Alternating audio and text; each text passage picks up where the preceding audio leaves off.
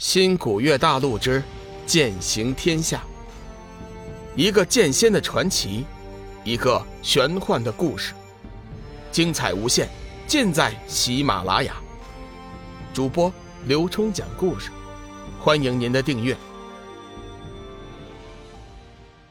第一百八十四集，救星来了。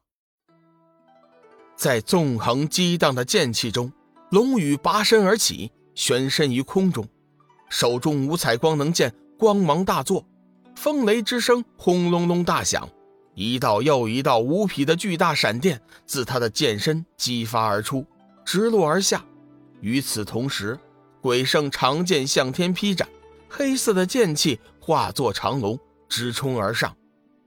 这是两人第一次真正的交锋，一个是七煞天魔，一个是黄泉昊天鬼圣。无匹的剑气在半空中纵横激荡，在嗤嗤的破空声中，两人的身形急转，刹那间已经交战上百个回合。轰的一声，两人各自击出一招极为厉害的杀招，借势就退了出来。鬼圣的脸上此时已经没了原先那份矜持和骄傲，取而代之的全是震撼。龙宇一个怪胎。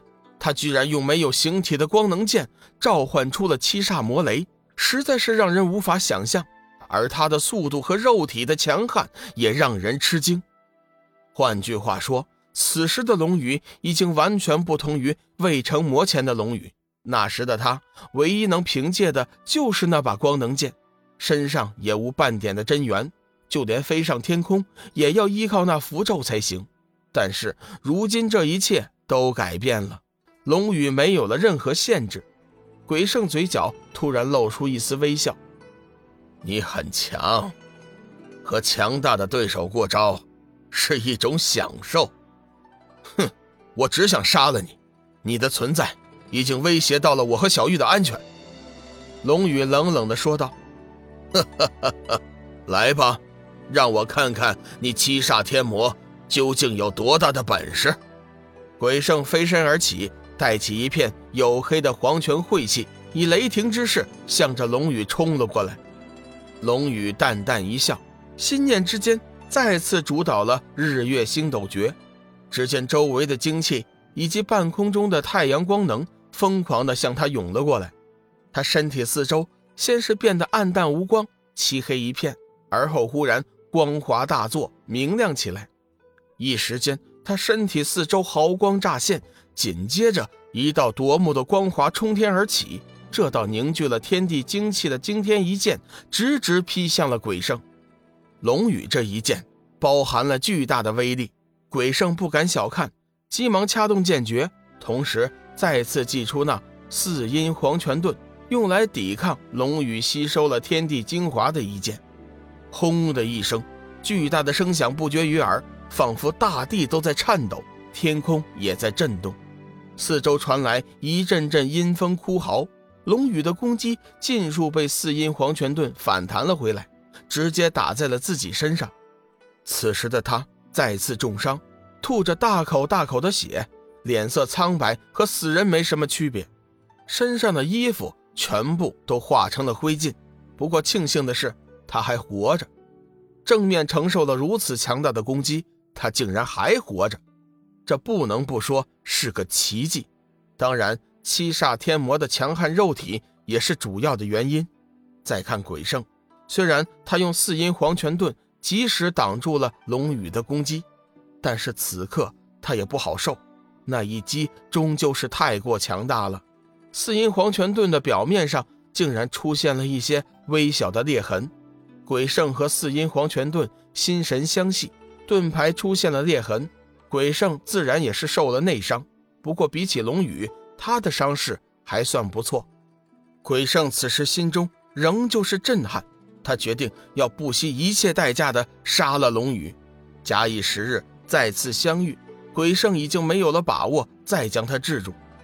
小玉第一时间赶到了龙宇的身前，将他紧紧的护住，嘱咐他快点疗伤，自己则祭出幻月仙剑。带着离恨和五彩火凤，冷冷地看着鬼圣，打定主意，就算是拼了命不要，也要为龙宇赢得时间恢复伤势。鬼圣擦去嘴角一丝血迹，冷笑道：“哼，小女娃娃，你最好还是让开。如果我全力出手，你和这两只尚未长大的神鸟，根本连我的一招都接不下来。你尽管放马过来，我绝对不会让你伤害到小雨。”小玉面无表情，冷冷的说道，全身真元急速飞转。可惜他现在也是强弩之末。事前他的伤势虽然已经被龙羽治愈，但是体内的真元却没有完全恢复，哪里有力量和鬼圣抗衡？小女娃娃，你已是强弩之末，难得我今天给人留条活路，你走吧。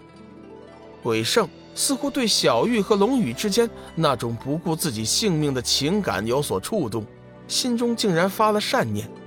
小玉依旧坚决地摇摇头。不管无论如何，他都绝对不会丢下龙宇一个人离开的。他的生命是因为龙宇才变得有滋有味。如果龙宇没了，他一个人独活在世上又有什么意思？鬼圣冷笑一声：“哈哈哈哈自己找死，怨不得别人。”说话间，鬼圣便缓缓地举起黄泉利剑，以八成功力斩了过去。小玉只觉得一道黑芒铺天盖地的砸了过来，根本无力反抗。谁知就在这时，他身后闪过一道金光，迎上了鬼圣的攻击。一阵轰鸣声之后，鬼圣的黑色剑芒和金光一起消失，并未波及到小玉和正在疗伤的龙宇。小玉，我们来了！突然听到一声熟悉的声音，小玉转过头去，发现身后不远处。半空中，两朵金色祥云正朝着自己这边赶来。为首一道人身穿黑色太极道袍，相貌颇为俊雅，嘴角露出一丝微笑。他身后是一位中年道人，一身八卦太极袍，面色如玉，身材伟岸，背后一把青铜古剑，面透霞光，长髯随风飘摇，仙风道骨。黄岐师尊，紫云师兄。小玉看到救星赶来，美丽的眸子顿时湿润了。终于有救了，小雨终于有救了。鬼圣本以为自己这一击，小玉和龙宇便会化为灰烬，永远消失。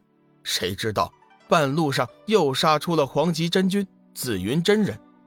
这两人莫不是当今修真界数一数二的高手？紫云真人虽然还略差一筹。但是单单一个黄极真君，自己未必就能对付。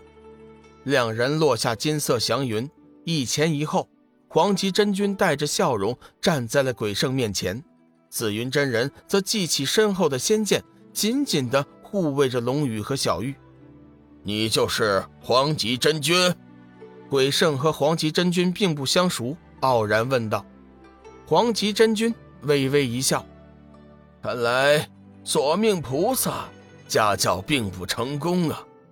难道他没有教给你，晚辈见了长辈要行礼的吗？小玄子，数百年不见，你确实出息了。不过老道我一点儿也不喜欢你了。本集已播讲完毕，感谢您的收听。长篇都市小说。农夫先田已经上架，欢迎订阅。